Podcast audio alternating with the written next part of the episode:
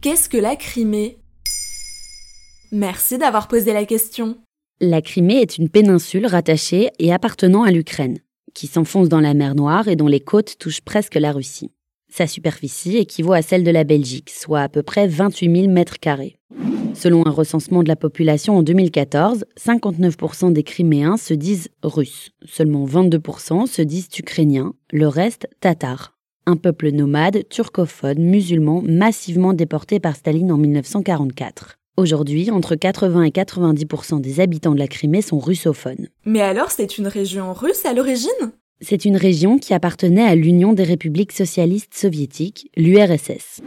En 1954, la Crimée est rattachée à l'Ukraine en guise de cadeau pour célébrer l'amitié entre Kiev et Moscou.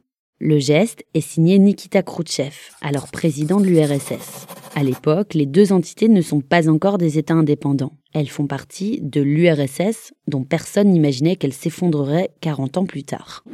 Personne ne prévoyait non plus que l'Ukraine prendrait son indépendance en 1991, emportant avec elle la Crimée dans ses frontières. Et pourquoi la Crimée est-elle au cœur de conflits? Sa position est stratégique.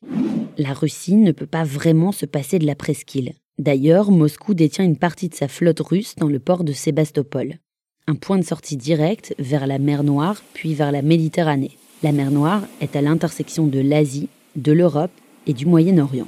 Tout commence à basculer en 2004. L'Ukraine élit un président pro-russe dont on découvre plus tard que l'élection avait été trafiquée. Or, l'UE s'était élargie quelques années plus tôt en intégrant d'anciennes républiques soviétiques. Un affront pour la Russie, les Ukrainiens, déçus des élections, sortent dans la rue et arborent des drapeaux pro-européens. C'est la révolution orange. Et que se passe-t-il en 2014 Le bras de fer continue entre l'Europe et la Russie pour rallier des États à leurs causes respectives. Le président ukrainien Yanukovych se lie à Poutine par un pacte économique. La colère gronde à Kiev, capitale largement europhile, l'Ukraine est déchirée en deux. En réaction, des séparatistes pro-russes aidés par Moscou s'emparent d'institutions locales, comme le Parlement de Simferopol, qui déclare l'indépendance de la Crimée le 11 mars.